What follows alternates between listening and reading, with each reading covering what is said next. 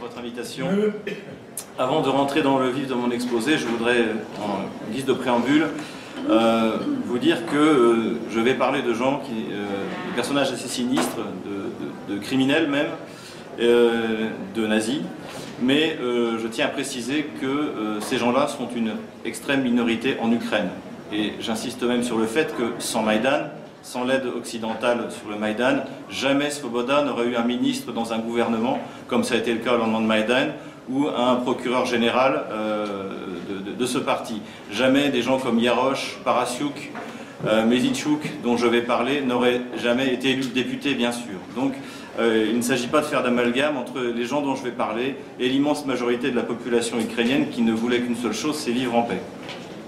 Donc effectivement, il y a deux ans, le gouvernement euh, euh, ukrainien de l'époque, donc son président Viktor Yanukovych, a été renversé par une révolution qui avait pour motif une exacerbation des passions parce que, en fait, une bonne partie des Ukrainiens étaient exaspérés par cet état de crise permanent dans lequel se trouvait l'Ukraine.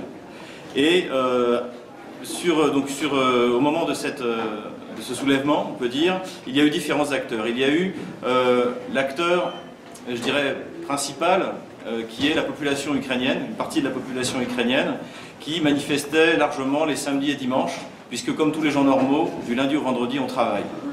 Mais il est évident que euh, ces manifestants en eux-mêmes n'auraient pas pu remporter la victoire contre Yanukovych, pas plus que la manif pour tous n'a pu euh, changer le cours euh, de, la loi euh, qui était prise en France. Pourquoi? Puisque eh c'est de la même manière, ces gens-là, du lundi au vendredi, travaillent et ils peuvent manifester le samedi et le dimanche, mais le reste du temps, ce sont des gens normaux. Donc la victoire sur Yanukovych est due à d'autres acteurs que l'on va retrouver tout au long de ces deux dernières années dans leur action politique.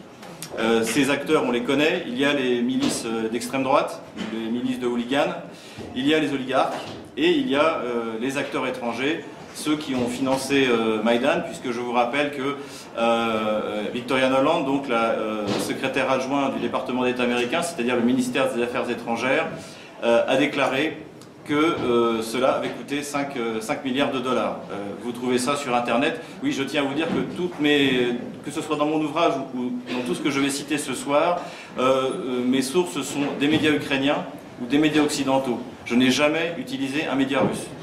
Et donc tout ce que je vous dis, les références sont en bas de mon livre, je vous les donnerai là. Vous pouvez tout vérifier, les, les vidéos, les articles. Ce sont le plus souvent de la presse ukrainienne, et c'est une presse ukrainienne, je dirais, pro-Kiev. Donc euh, c'est pas, pas la voie de Moscou. Euh, donc en fait, euh, pour essayer de vous expliquer un peu ce qui s'est passé, pour expliquer la situation actuelle en Ukraine, qui en fait imbrique toujours ces trois forces, c'est-à-dire les forces extérieures autour de, essentiellement de, Washington, les oligarques et les milices d'extrême droite, eh bien je, vais diviser mon, intervention en trois parties. Dans la première partie que j'ai intitulée Soulèvement et répression, euh, j'évoquerai la manière dont, euh, au lendemain de Maïdan, eh bien, toute une partie de l'Ukraine n'a pas accepté la fin du, processus constitutionnel. Dans un deuxième temps, euh, j'appellerai ça la démocratie impossible. J'expliquerai comment le gouvernement ukrainien et le système politique ukrainien étaient incapables de créer un système démocratique qui fonctionne et les raisons pour lesquelles il l'a fait. Euh, et euh, enfin, j'essaierai dans une troisième partie euh, d'évoquer quelques prospectives pour l'Ukraine. comment est-ce qu'on peut s'imaginer la, suite des événements d'ici la fin 2016 et plus loin. Donc, la première partie que j'ai appelée soulèvement et répression, eh bien, il faut se souvenir qu'au lendemain de Maïdan, il y a toute une partie de l'Ukraine. Alors, cette partie de l'Ukraine, généralement, on l'appelle la Nouvelle-Russie. Euh, pourquoi Alors il faut faire la différence entre euh, le projet politique Nouvelle-Russie, puisqu'il y a effectivement un projet politique Nouvelle-Russie, et tout simplement euh, le fait que la Nouvelle-Russie désignait une circonscription administrative à l'époque de la Grande Catherine, qui avait l'avantage, quand on parle de cette zone donc de l'Ukraine du Sud-Est, de recouvrir les différentes, les différentes régions actuelle euh, de, cette Ukraine, qui part en gros euh, d'Odessa, qui remonte en, englobant la Crimée et qui remonte jusqu'à la région de Kharkov. Donc c'est pour ça que quand j'utiliserai Nouvelle-Russie, ce n'est pas le projet politique, c'est juste un moyen pratique de désigner cette partie de l'Ukraine euh, qui se sent, on va dire, plus proche de la Russie que, de, que du reste de l'Europe. donc au lendemain de, de, Maïdan, eh bien, il y a des soulèvements dans toute cette partie. Il y a des soulèvements à Kharkov, il y a des soulèvements à Dnipropetrovsk, il y a des soulèvements à Odessa, il y a des soulèvements également bien sûr à Donetsk et à Lugansk. Évidemment, ils ne prennent pas les mêmes proportions qu'on se trouve dans cette partie euh, à l'extrême est de, l'Ukraine, donc euh, Donetsk et Lugansk, où il y a une, majorité de la population qui est russe, ou euh, dans le reste donc, de, cette, de cette nouvelle Russie, où la majorité est largement ukrainienne, même si c'est une partie ukrainienne russophone. Le problème qui se pose en fait pour le nouveau pouvoir à, Kiev, et également pour Washington, c'est la manière dont on va pouvoir reprendre le contrôle de ces régions qui réclament encore à cette époque uniquement une fédéralisation.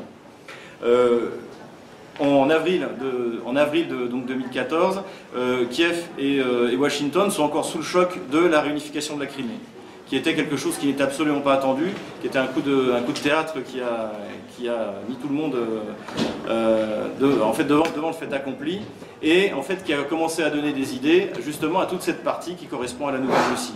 Et donc il a fallu trouver un moyen. Et il faut bien se dire qu'au lendemain de Maïdan, les oligarques qui ont financé Maïdan, les gens comme euh, vous avez sans doute entendu parler, Igor Kolomoïski, euh, par exemple, euh, ces gens-là, en fait, ce qu'ils veulent, c'est tirer les dividendes de leur investissement. À la limite, le fait de rentrer dans une guerre civile globale ne les intéresse pas forcément. Mais en revanche, pour Washington,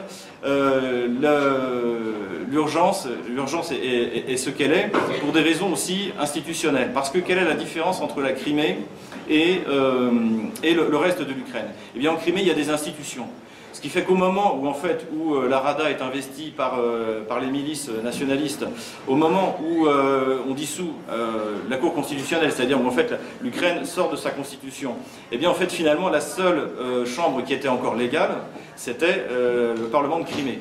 Et donc, évidemment, pour le pouvoir piévin, pour le, pouvoir américain, euh, donner des institutions équivalentes aux régions euh, de l'Est de l'Ukraine, ça reviendrait à se mettre exactement devant le même, problème. C'est-à-dire que euh, si, jamais un jour, si, jamais un jour Kiev décide de rentrer dans l'OTAN, eh bien, par exemple, le Parlement de Kharkov pourra décider que non, on n'y va pas, celui de Donetsk également, celui de Lugansk également, bien entendu. Donc, en fait, dans la construction dans la construction politique euh, que, tente de mettre en place euh, le nouveau pouvoir de Maïdan et, euh, Washington, il s'agit d'empêcher absolument cette fédéralisation pour la raison que je vous ai donnée. Et également une autre raison qui est plus économique, c'est qu'en fait les principaux contributeurs au budget ukrainien sont en Nouvelle-Russie. Le reste de l'Ukraine ne produit pas grand-chose. Et euh, ce qui fait qu'avec une fédéralisation, on a un risque qu'il euh, y a toute une partie de l'impôt qui, était renvoyée à Kiev, et bien finalement sera retenu au niveau des régions, et ce qui affaiblira bien entendu davantage euh, le pouvoir central. Donc, le point de départ pour moi des opérations de représailles qui visent à reprendre le contrôle dans l'Est et le Sud de l'Ukraine, dont euh, Odessa, eh bien, c'est la visite de John Brennan euh, les 11 et 12 avril 2014 euh, à Kiev. John Brennan est le directeur de la CIA et c'est lui qui vient, si vous me passez l'expression, botter les fesses des, de nouveaux pouvoirs ukrainiens qui n'a pas vraiment finalement envie de, prendre la, mesure, la mesure du problème. Et pour cela, ils vont s'appuyer non pas sur l'armée, puisque l'armée, comme on l'a vu, on a tous en tête ces images, notamment à Slaviansk, où en fait bah, les, soldats arrivent, donnent leurs chars, leurs armements, ou finalement refusent de tirer, euh, de tirer dans la population, puisque ce sont leurs frères, eh bien, euh, ils vont euh, s'appuyer sur la création d'une garde nationale qui va intégrer petit à petit les, milices qui vont se créer de la même manière. Et en fait, c'est ces milices qui vont commencer la répression alors il y aura évidemment deux types de répression. Il y a une répression, euh, je dirais, dans la partie de la Nouvelle-Russie qui n'a pas su s'organiser militairement. Donc en fait, c'est toute la partie sauf le Donbass actuel, qui est euh, sous contrôle de la République populaire de Donetsk et la République populaire de Lugansk. Et, euh, donc cette répression va être extrêmement violente. Elle va se manifester par plusieurs massacres, par des arrestations. Euh, le premier massacre, je ne m'étendrai pas dessus euh, puisque c'est celui d'Odessa. Le second, on en parle peu, qui arrive une semaine après, c'est à Mariupol, où il y a également des dizaines et des dizaines de morts, on ne sait pas encore trop. Aucune de ces, bien sûr, de ces, euh, répressions n'ont été, été investiguées sérieusement. à côté de ça, il y a tout un discours qui se met en place pour déshumaniser en fait les gens, les gens qui sont donc qui sont qu'on appelle séparatistes, alors que je rappelle à l'origine ils sont fédéralistes. Une, une, manière de les, de, les déshumaniser en disant que c'est des bandits, que c'est des, que c'est des sous-hommes, c'est des choses qu'on voit beaucoup sur les sites nationalistes ukrainiens, sur lesquels je vais régulièrement. Euh, donc il y a toute une propagande qui se met en place pour déshumaniser euh, celui d'en face et qui, à mon avis, aura aussi des conséquences sur la manière euh, dont, ces malheureux vont être traités, de ceux qui vont oser se soulever. donc, pour vous résumer un peu à la fin de ma première partie ce qui s'est passé donc, depuis deux ans militairement, donc, dans toute la partie qui ne s'était pas réussi à s'organiser, il y a eu des répressions sur le type d'Odessa. Euh, qui ont été euh, des fois plus discrètes, comme à Dniepopetrovsk, donc qui est la zone qui est complètement sous contrôle de l'oligarque Kolomovski. Euh, et, et, donc, dans le, reste de, dans le reste de cette nouvelle Russie, donc cette petite partie qui correspond à Lugansk et à Donetsk, eh bien, il y a eu des, il y a eu des grandes batailles. J'ai défini moi-même en fait quatre phases dans cette guerre. La première bataille, eh bien, en fait, c'est une défaite, c'est la défaite de, de, de la DNR euh, et la LNR, en fait, euh, qui est déclenchée par la perte de Slaviansk. Donc Slaviansk, c'est un peu la ville, c'est la plus ancienne ville du Donbass. Euh, elle, est, elle, est, à la frontière ouest du Donbass, si vous voulez. Et cette, cette ville tombe en juin 2014 et est prise par l'armée ukrainienne. Et, et, à ce moment-là, en fait, je pense que c'est ce qui décide le président Poroshenko, qui s'était fait élire sur un projet euh, sur un programme en disant je ferai la paix, je trouverai une solution, une langue commune avec les Russes en trois mois. Donc il s'est fait élire et c'est pour ça qu'il était élu sur un programme pacifique et je pense que Poroshenko a été trompé par ses conseillers qui lui ont dit voilà Slaviansk est tombé. Et d'ailleurs, on pouvait lire, j'ai cité les soi-disant spécialistes français, des gens comme Bruno Tertrais, qui euh, dans le Figaro expliquaient que ça y est, c'était terminé, il y avait plus que quelques bastions, euh, c'était gagné. Et pourtant, c'est pas du tout ce qui s'est passé. Euh, il, y a eu, il y a eu trois batailles qui ont été perdues par Kiev. la première, on n'en parle pas beaucoup parce qu'elle arrive au moment du MH17, donc on parlait beaucoup du MH17. Moi, je l'ai appelé la bataille des frontières. Euh, qui, euh, a, eu lieu au mois de juillet, puisque les forces kieviennes ont été envoyées euh, pour essayer de couper le Donbass de la frontière russe. Et donc, ils se sont étirés tout le long de la, tout le long de la frontière, et à ce moment-là, ils ont été saucissonnés par les forces à la fois de la LNR, donc de Lugansk et de Donetsk, et ont, et ont été réduites. Et ce qui est intéressant d'ailleurs, c'est que, euh, je, cite le, témoignage de Yuri Biryukov, qui est le conseiller pour les affaires militaires du président Poroshenko, donc, qui lui prend la parole euh, à la mi-juillet en, euh, déplorant justement le, comportement de, l'armée ukrainienne qui est très mal commandé. Il met en cause, il met en cause notamment les généraux ukrainiens, il met en cause euh, mais euh, il ne parle pas de présence de troupes russes sur le sol ukrainien à ce moment-là. À ce moment-là, le récit qui après va être servi et répété dans les médias occidentaux et dans les médias ukrainiens n'est pas encore au point. Il sera au point au moment de la deuxième grande défaite de, l'Ukraine, de, Kiev, en fait, c'est Ilovaisk. donc Ilovaisk, c'est une poche euh, qui correspond à une, perte, à une très grosse perte à la fois humaine et matérielle par l'armée ukrainienne, mais aussi beaucoup par les bataillons, notamment un bataillon comme le bataillon Donbass, et suit une cuisante défaite. Et d'ailleurs, on s'aperçoit que les bataillons sont plus efficaces dans la répression dans les villes qu'ils contrôlent plutôt que sur le terrain. Et donc, ça va être un problème que va devoir prendre en compte l'état-major euh, qui vient. La euh, dernière défaite, c'est des Baltsevo. On s'en souvient un peu parce que ça a donné, euh, ça a donné les accords de Minsk II, sur lesquels, au moins officiellement, tout le monde se réfère. Ce que je veux dire, c'est que tous les efforts militaires qui ont été faits par Kiev pour reprendre le contrôle de l'Est de l'Ukraine montrent la, manière dont ils veulent le faire et leur ambition. Leur ambition, c'est pas de respecter les accords de Minsk, c'est pas de trouver un motus vivendi avec, euh, avec les gens euh, des républiques autoproclamées, euh, c'est ce qu'ils appellent la solution croate. La solution croate, qu'est-ce que c'est? C'est l'épuration ethnique de la Krajina serbe en 1995. Et ça, c'est pas moi qui le dis, c'est eux qui le disent. Ça a été évoqué une première fois au lendemain de Minsk 1 par euh, Yuri euh, Lutsenko, qui est un des conseillers et un député euh, chef de la faction du bloc Poroshenko au Parlement ukrainien, qui a dit que on est d'accord pour des accords de paix si c'est les accords, si c'est comme les accords signés entre les, Serbes de Krajina et les Croates et en fait qui avait abouti donc à l'épuration complète de la, de la c'est-à-dire deux ans de réarmement, et après on, chasse euh, ou on extermine ceux qui ne veulent pas partir. Euh, ça a été repris par euh, un des conseillers euh, du SBU. Donc le SBU, vous allez encore m'en entendre parler. C'est le service secret ukrainien. C'est eux qui, avec les, milices d'extrême droite, font régner la terreur dans ces zones dont ils ont peur de perdre le contrôle. Et plus grave encore, c'est-à-dire qu'on est toujours en train de parler de Minsk 2. Il y a deux semaines, deux, trois semaines, Ivan Dvarchenko, qui est le conseiller du ministre de l'Intérieur ukrainien, Arsen Avakov, lui a de nouveau évoqué euh, la nécessité d'obtenir une victoire sur le front de l'Est qui soit l'équivalente de celle des Croates en 1995. Donc cette solution croate est une obsession dans la tête des élites qui viennent actuellement et c'est aussi la solution prônée par, euh, par, Washington. Donc il faut bien se rendre compte que quand on parle des accords de Minsk, on ne parle pas de la même chose. Euh, c'est-à-dire que pour Kiev, c'est une pause avant de reprendre la guerre. Ce n'est pas une solution définitive au problème du Donbass. J'ai ensuite appelé ma deuxième partie la démocratie impossible, euh, parce que, euh, en fait, euh, la dépendance du système politique, de l'oligarchie et des bataillons néo-nazis, en fait, est responsable de l'impossibilité pour l'Ukraine de créer un véritable système démocratique. pour moi, il y a eu un véritable, un véritable tournant. ça a été les élections parlementaires d'octobre 2014 en Occident, euh, on a, en France notamment, on a présenté ça comme euh, une grande victoire euh, de l'Ukraine pro-européenne, puisque en fait les partis, partis, pro-russes, avaient essuyé une cuisante défaite. En fait, ce qu'il faut voir, c'est qu'à cette époque, en octobre, la répression déjà existe dans, dans toute l'Ukraine, et surtout, ce qui est intéressant de voir, c'est les taux de participation et le taux de participation dans cette partie qui commence à la Nouvelle-Russie est très bas, et notamment dans l'extrême est de l'Ukraine, il est extrêmement bas. Euh, et, malgré tout, même dans ces villes où le taux de participation est bas et où les gens sont sous contrôle soit du SBU, soit du private sector, on vote pro-russe, ou du moins l'équivalent du parti pro-russe, qui est le successeur du parti Yanukovych, qui s'appelle le bloc d'opposition.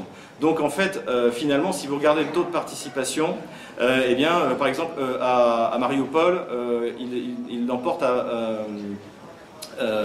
Le, taux de participation est de 20%. à Slaviansk, à peu près la même chose.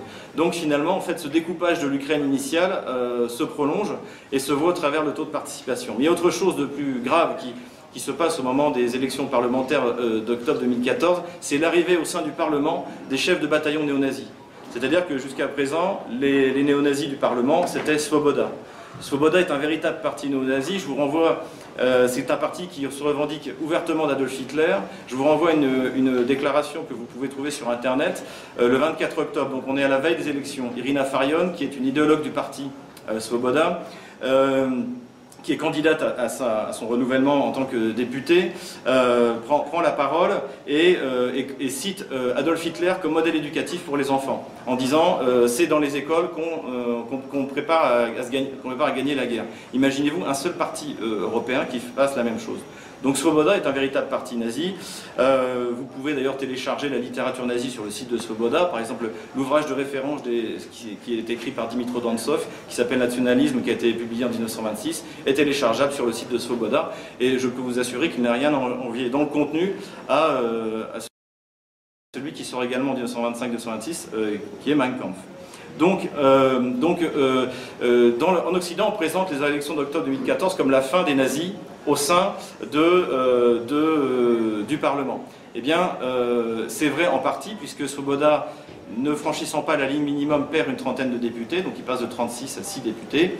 Et en revanche, c'est l'arrivée donc des chefs de, de bataillons de représailles comme députés, ce qui va leur donner l'immunité parlementaire et, ce qui va leur permettre de faire ce qu'ils veulent alors, je ne vais pas tous euh, vous les citer parce que j'ai peur après de déborder sur le temps qui m'est partie, mais il faut bien se rendre compte que euh, euh, la plupart des partis vont prendre des chefs de bataillon de représailles parmi leurs élus, parce qu'ils ont besoin d'eux pour, le cas échéant, avoir un soutien physique dans, leurs opérations, notamment en cas d'échec électoral comme ça a été le cas récemment à Krivoy. Krivoy Rog, c'est une, ville de l'est de l'Ukraine. Et là, en fait, le bloc d'opposition, donc on va dire entre guillemets pro-russe, euh, l'emporte face euh, au candidat d'un autre parti de l'ouest de l'Ukraine qui s'appelle Samapomich, qui est un peu le parti montant à l'heure actuelle. Il est dirigé par le maire de Lvov. Et, donc ces élections qui ont lieu en novembre dernier font gagner le candidat du bloc d'opposition. Il faut savoir que ces, élections ont été observées par le SCE, le SCE a dit que tout allait bien, et pourtant, ils font un mini-Maïdan local, pour faire annuler l'élection. Et ils obtiennent l'annulation de l'élection. Et comment est-ce qu'ils font ce Maïdan local? Eh bien, au sein du parti Samapovic, qui est élu en deuxième position derrière, euh, derrière la tête de liste, il y a euh, un homme qui s'appelle Semenchenko, qui est un des fondateurs du bataillon Donbass. Et donc, c'est un des chefs de bataillon. Et ce sont ces gens-là, ces radicaux, qui sont utiles à ces partis pour pouvoir avoir toujours sous la main la possibilité de renverser le cours démocratique normal. Et résultat que dans une semaine, vous avez de nouveau une, nouvelle élection à Krivoy pour choisir le maire alors qu'il avait déjà été choisi euh, il y a 4 mois. Euh, d'autres exemples, il y en a beaucoup. Je voudrais vous parler de, quelques cas particuliers, notamment il y en a un qui, me, plaît beaucoup. Euh, c'est un homme qui s'appelle Parasyuk. Donc Parasyuk, je ne sais pas si vous vous souvenez, dans la nuit du 20 au 21 février 2014, un accord de sortie de crise est signé par les trois ministres des Affaires étrangères français, allemands et polonais avec euh, Viktor Yanukovych. Et donc, euh, le, euh, Vitaly Klitschko, le boxeur futur maire de Kiev, arrive avec ce, document sur le podium et dit voilà, c'est gagné, nous avons un accord. Et là, il y a un jeune néo-nazi qui lui arrache. Et il dit non, nous, ce qu'on veut, c'est que Yanukovych parte, donc, donc avant demain, 10 heures. Et évidemment, Yanukovych euh, appelle les trois ministres avec lesquels il vient juste de signer un accord, et on s'aperçoit qu'ils sont tous aux abonnés absents. Et finalement, l'accord de sortie de crise est sans doute l'accord le plus court de l'histoire de l'humanité. Félicitations à la diplomatie française. Euh, donc, euh, je reviens à mon Parasyuk. Et donc Parasyuk, après lui, donc l'avantage de tous ces non-nazis, c'est qu'ils sont très bavards.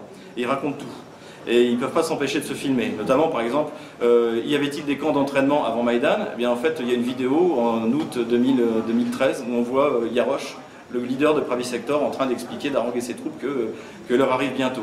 Et Parasyuk, c'est pareil. Parasyuk, qui donne, euh, au moment de Maïdan, une interview dans un journal qui s'appelle, ukrainien qui s'appelle Ukrainskaya Pravda, et, euh, et, dans lequel il explique que oui, j'ai été formé euh, dans des camps à l'ouest de l'Ukraine, j'ai reçu une formation idéologique, militaire, etc., etc., et je suis là pour en découdre.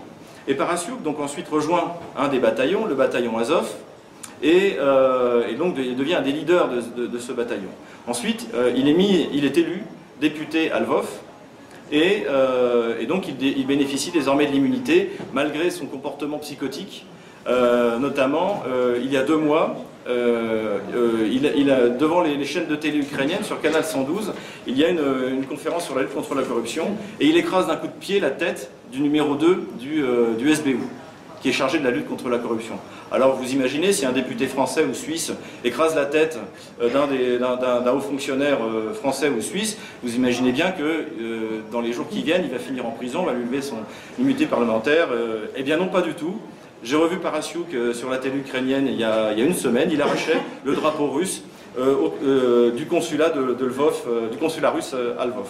Donc il faut bien vous rendre compte que même si au bout d'un moment, quand ça devient trop gros, on lève l'immunité parlementaire de quelques-uns, comme, euh, par exemple le, leader de, euh, du bataillon euh, de Igor Mositchuk, qu'on voit dans le, qu'on voit dans le film de, de, Morera, eh bien, même si de temps en temps on lève, on lève, on lève l'immunité à ceux-là, en plus pour de mauvaises raisons, puisqu'on lui a levé pour corruption, alors que ce qu'il commet, ce sont des exactions épouvantables, eh bien, en fait, le système protège, se protège. Et il y a également un autre exemple que je voudrais vous donner, qui à mon avis aussi est révélateur, euh, et notamment du silence qu'on peut trouver dans les médias occidentaux.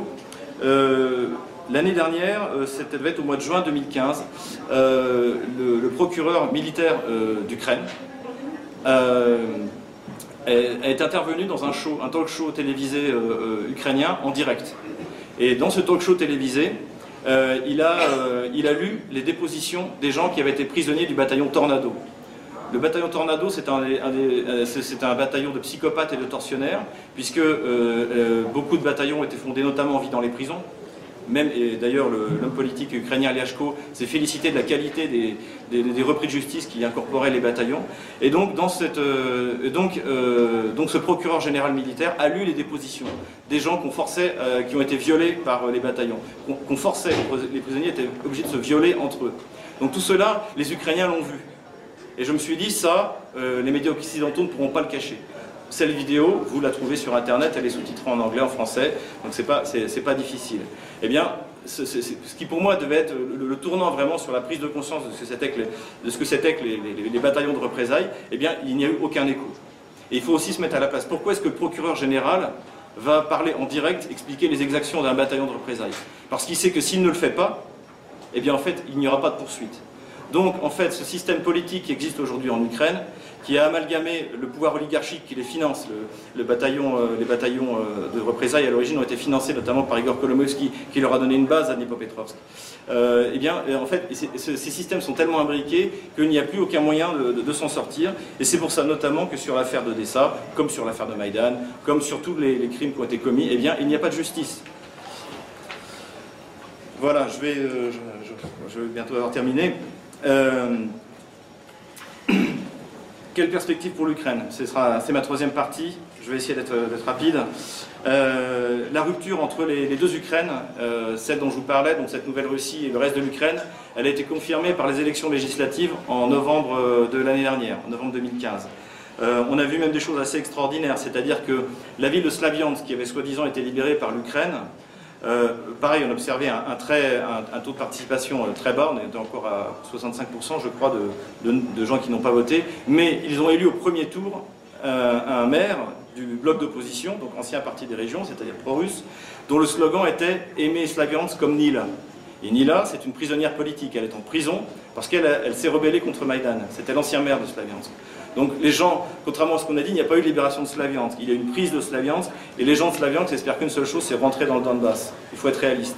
À Mariupol, c'est pareil. Élu au premier tour euh, euh, un candidat du, bloc, du bloc d'opposition. Donc en fait, euh, en fait on s'aperçoit que les deux Ukraines sont en train de se séparer, sont en train de se diviser.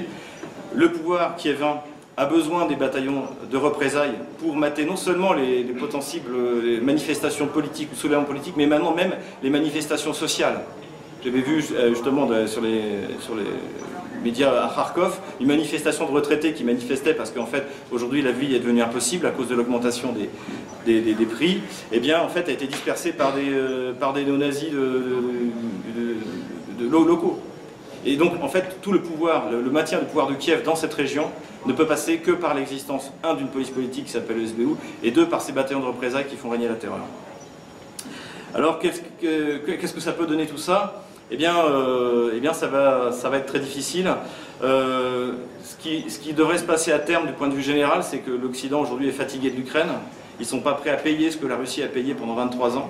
Ils sont fait tirer euh, l'oreille pour payer 6 milliards et demi depuis euh, en, un an et demi. Aujourd'hui, alors que la, nouvelle tranche du, FMI devait être versée, elle n'a pas été versée. Et en fait, tout le monde se rend compte que c'est un gouffre. La corruption a explosé comme jamais. Et donc finalement, l'Ukraine va peut-être se retrouver livrée elle-même. Et, c'est là que les choses peuvent devenir vraiment dangereuses, parce que tous ces gens à qui on a donné une arme, et ça l'histoire le prouve, tous ces gens qui en fait n'ont appris à vivre que, par la violence, eh bien vont, continuer à le faire. Euh, et, donc la seule solution, à mon sens, c'est euh, de, faire pression sur Kiev pour une fédéralisation euh, générale du pays, pour faire en sorte que la protection des populations revienne au niveau des gouvernements locaux.